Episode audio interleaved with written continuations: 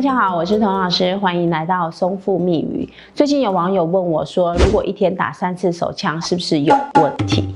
其实呢，我们在性学的观点里面来说，是否造成困扰才是你最大的因素。因为你打手枪其实是不是危害他人的，你的伴侣也没有觉得厌恶。那如果是你自己可以去处理，又不会造成你隔天精神不济或者人际关系受到影响，那其实是不需要处理的。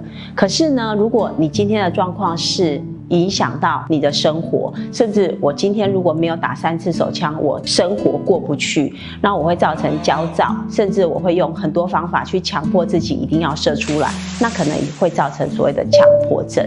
那强迫症呢，最担心的就是它是会有成瘾症状。所谓的成瘾就是不做就会很难过。那如果你戒断它，它会有一个叫做戒断症状。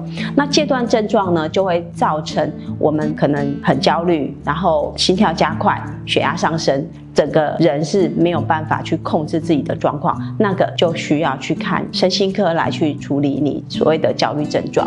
那如果你今天这样子的问题是可以透过打手枪可以控制，或者是你可以在这个过程中完满的去度过，那你不需要做任何的治疗。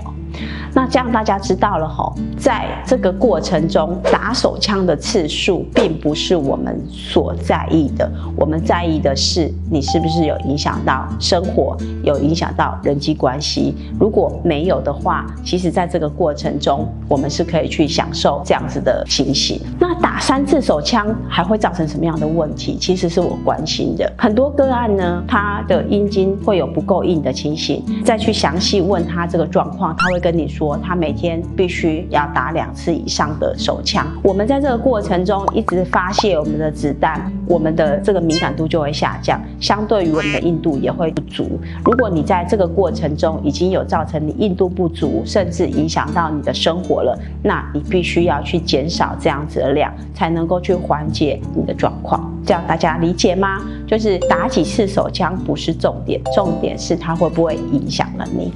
如果有什么问题，再麻烦帮我们在下方留言。嗯，好。